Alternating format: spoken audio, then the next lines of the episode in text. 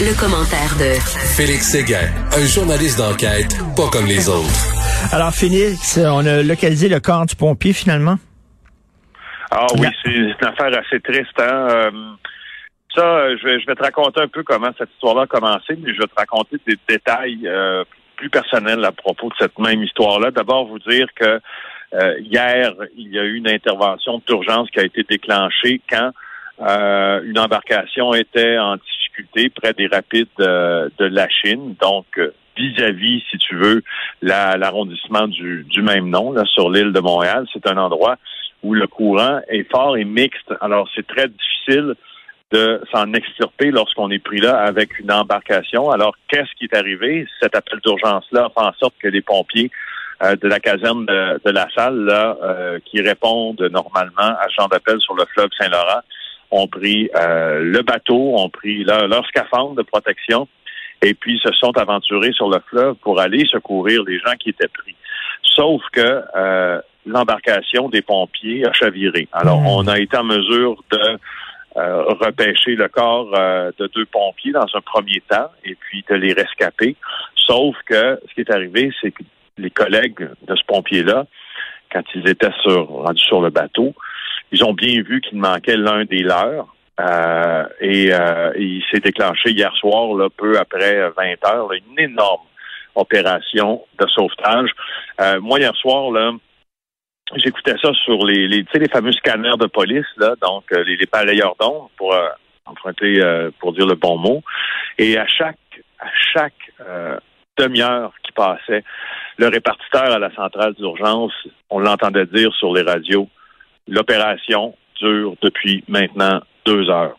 Après ça, l'opération dure depuis maintenant deux heures trente. Et on sait à ce moment-là que euh, avec les, combinaisons de protection que possèdent des pompiers à ce temps-ci de l'année, parce que ce n'est pas une combinaison d'hiver qu'ils vêtissent, là, que, les risques d'hypothermie sont énormes. D'ailleurs, quand les premiers pompiers étaient repêchés, ont été repêchés quelques minutes après l'incident, ils étaient déjà euh, en état d'hypothermie. OK, le, celui qui est décédé avait une veste de, flottaison? Oui, mais je vais t'expliquer comment il est décédé. Euh, il est décédé parce qu'il a été pris sous le bateau. Alors, il a été, euh, quand le bateau a chaviré, pour une raison ou pour une autre, qu'on ne sait pas encore, là, euh, il s'est pris sous le bateau. Ah et ça a pris toute la nuit avant qu'on puisse le localiser. Ce sont des plongeurs qui l'ont localisé, qui étaient à sa recherche avec une caméra sous-marine. Moi, je vais te dire, euh, euh Richard, je, les, les, pompiers de la caserne de La Salle en question, j'en connais plusieurs, j'en connais très bien. Euh, il y en a certains que je connais très bien dans ceux-là. J'ai des amis très chers et très proches, d'ailleurs, qui, qui travaillent euh, à cette caserne-là. Et je veux juste te souligner que euh, on, on, on, on, c'est beau de faire une idée là, de la difficulté euh, puis du danger qui est, en, qui est en cause quand tu décides de choisir une profession dans le milieu, dans le milieu de l'urgence. C'est beau de te faire une idée, mais nous, là, sommes des civils à l'extérieur de tout ça, hmm. ce qu'on ne comprendra jamais, c'est que ces gens-là risquent vraiment leur vie pour en sauver d'autres et qu'un petit événement peut faire en sorte que c'est la leur qui est prise. Évidemment qu'il y a des calculs pour que tout se passe d'habitude sans anicroche, mais on n'est pas protégé d'un accident comme celui-là. Puis les pompiers qui travaillent dans ces conditions-là, c'est leur vie qui met en danger, autant sur le fleuve Saint-Laurent que dans un brasier. Dans un brasier, là, euh, dans un brasier, quand les flammes sont vives, Richard, quand on entre dans ça, là, on ne voit pas la personne qui est à côté de nous, on ne voit pas la personne qui est avant nous. On avance avec notre main, on touche les cadres de porte pour, pour essayer de se faire un chemin dans un endroit où tout, le monde veut sortir. C'est vraiment une profession qui prend beaucoup de bravoure. Puis moi, tu sais, j'ai eu, je pense aux familles de ces gens-là aussi, aux familles du défunt, aux familles de ceux qui restent aussi. Parce que moi, hier soir, quand j'entendais le déploiement euh, policier, mais pas juste policier, parce que tous les gens du milieu de l'urgence hier soir, on l'entendait sur les balayeurs d'ondes, ont décidé de mettre l'épaule à la roue. La garde côtière, un hélicoptère, un griffon qui décollé, des forces aussi l'armée pour essayer de localiser le, le, pompier, l'hélicoptère de la Sûreté du Québec, le SPVM, les agents de sécurité du casino qui patrouillaient les berges euh, des îles Sainte-Hélène et Notre-Dame pour voir si le pompier s'était pas ramassé par le coup près du courant là, euh, et puis n'avait pas réussi à sortir des eaux. Ça monopolise tout le monde, mais moi je me disais Écoute, si ça avait été un, mon, mon, mon, chum qui avait été là cette soirée-là, hier, c'est lui qui aurait été sur le bateau. Mhm. c'est sûr, sûr, sûr, sûr. Et comme tu dis, euh, l'hypothermie, là, il fait froid ces temps-ci. Le, le, le, soir, il faisait 11 degrés hier soir. Ça prend pas euh, beaucoup de temps pour que tu sois en situation d'hypothermie? Non, non, ça, ça, ça, se passe très, très vite. Euh, et le, le, secteur des rapides de la Chine est aussi un endroit qui est dangereux pour les pompiers. C'est pas la première fois que des pompiers se mettent à risque en tentant d'en secourir, de secourir des civils sur les rapides de la Chine. Faudra y penser. Mais je le répète, pensons aussi à pensons aussi aux collègues du défunt, pensons au défunt, pensons à sa famille, pensons à tous ces gens-là qui, puis même ceux qui hmm. restent là, puis qui ont des, des exemple, les conjoints puis les conjointes là, de pompiers là, ben eux là, quand leur quand leurs proches partent travailler le matin, là, à un moment donné, tu t'habitues hein, au danger, mais mais à un moment donné aussi, tu, tu sais que ton ton celui que t'aimes là n'est pas à l'abri de ça. Alors je trouve ça très sur ça très très très très. très oui, c'est vraiment comme on appelle en anglais une bad luck là, qu'il se soit retrouvé sous le bateau là. Tu sais, il aurait pu euh, ne, il aurait pu se sauver. Euh, écoute, tu veux nous parler de cet ancien joueur de la Ligue nationale de hockey qui a été retrouvé mort? Très triste aussi. Euh, joueur de hockey de la LNH retrouvé mort après avoir consommé du fentanyl et de la cocaïne. Hmm. Il s'agit de Jimmy Hayes.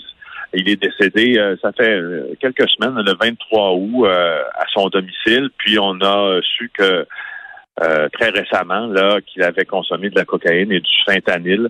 en tout cas, ça a été trouvé dans son sang après l'autopsie. Et puis, c'est un athlète de 31 ans. C'est le père toute jeune famille.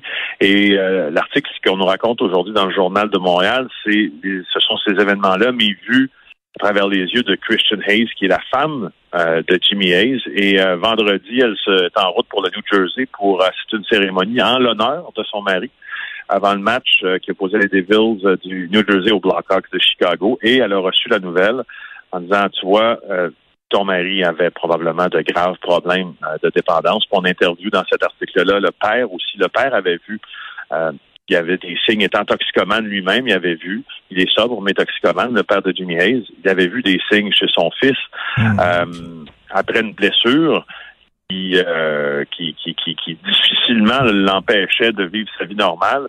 Euh, il avait commencé à prendre des antidouleurs, puis il avait avoué... Écoute, là, ça, c'est la crise des opioïdes. D'ailleurs, il y a un film qui va se tourner bientôt avec Michael Keaton dans le rôle principal là-dessus.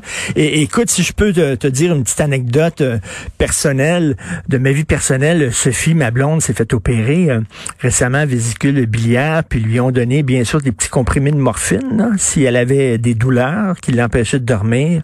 Et elle a pris un comprimé de morphine puis est allée reporter les autres qu'elle avait, est allée reporter les autres à la pharmacie parce qu'elle dit c'est c'est elle avait trop peur. Tu, tu te sens tellement bien là.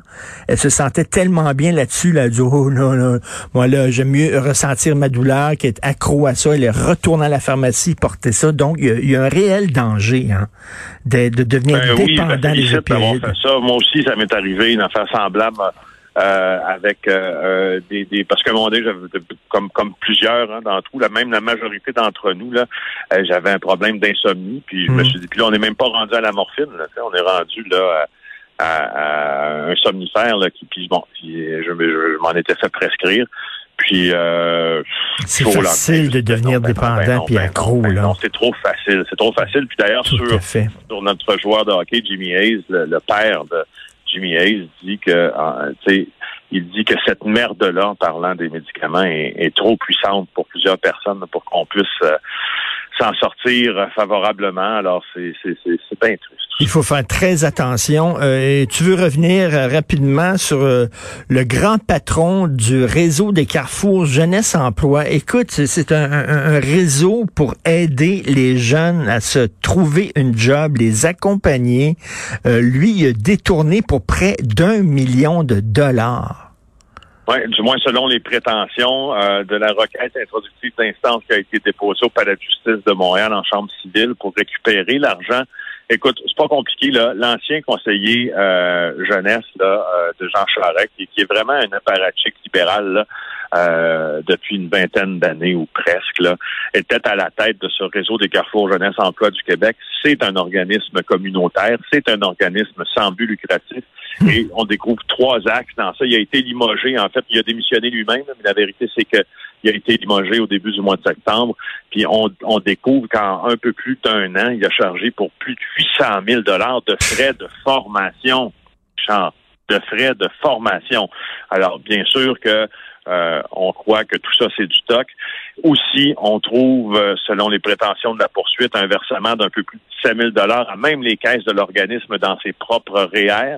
Moi, je te jure que si mon employeur me verse 17 000 comme ça, dans mes, dans mes REER, ben je, ouais, ça se peut pas, hein, bien sûr. Puis là, en terminant, ce qui, ce qui, ma foi, est peut-être le plus fâchant pour le, regroupement des, des Carrefour Jeunesse Emploi, c'est qu'il aurait créé une fausse fondation à l'insu du, des Carrefour Jeunesse Emploi, en poussant l'audace jusqu'à inscrire le nom de deux de ses collègues des Carrefour Jeunesse Emploi comme administrateurs de cette fondation. Eux autres se sont rendus compte quand ce scandale-là a éclaté. Il est administrateur d'une fondation que tu connaissais même pas. Puis on dit on capotait bien raide quand ils ont su quand ils ont su ça. exact, exact. Et là, l'autre l'autre affaire, c'est que selon les prétentions de, du requérant dans ça, Soulière, Alexandre Soulière, ce serait créé aussi euh, une, compagnie à son nom, donc une Québec Inc. Là, euh, je suis allé la vérifier au registre des entreprises, effectivement, une compagnie à son nom dont il est le seul administrateur pour faire circuler des contrats entre la fondation, lui, et le Carrefour Jeunesse Emploi pour une fondation qui, en principe, n'existe même pas. Alors, imagine la, la, la, la magnitude de cette présumée fraude-là, comme il est décrit par euh, les requérants, puis on pense en trouver d'autres. Hein. Ben oui, et je ne veux pas être cynique, Félix, mais il y a beaucoup de gens qui lisent ça puis qui doivent se dire combien d'autres Combien d'autres dans les réseaux d'organismes de charité, d'organismes à but non lucratif, s'en mettent aussi plein les poches? J'espère qu'il n'y en a pas d'autres. Mais en tout cas, lui, il pensait pouvoir euh, s'en sortir et pas se faire pincer. C'est ça qui était assez étonnant. C'est un million de dollars à un moment donné qui disparaît d'un organisme sans but lucratif. Il me semble qu'il y a des ben, gens qui allument. Là. dossier du réel, Richard, pour penser que, tu sais, je veux dire, peux-tu vraiment penser que tu près d'un million, en tout cas, selon les prétentions toujours de, de poursuite, personne va s'en rendre compte. Il faut que tu aies un problème de, dissociation avec le réel. oui. Ça ne peut pas marcher de même. Ancien, ancien conseiller politique de Jean Charest, hein? Oui, exactement. Euh, alors, c'est toi qui signes d'ailleurs ce texte-là aujourd'hui avec la collaboration d'Andrea Valéria. Excellent job. Merci beaucoup. Euh, on se reparle demain, Félix. Salut.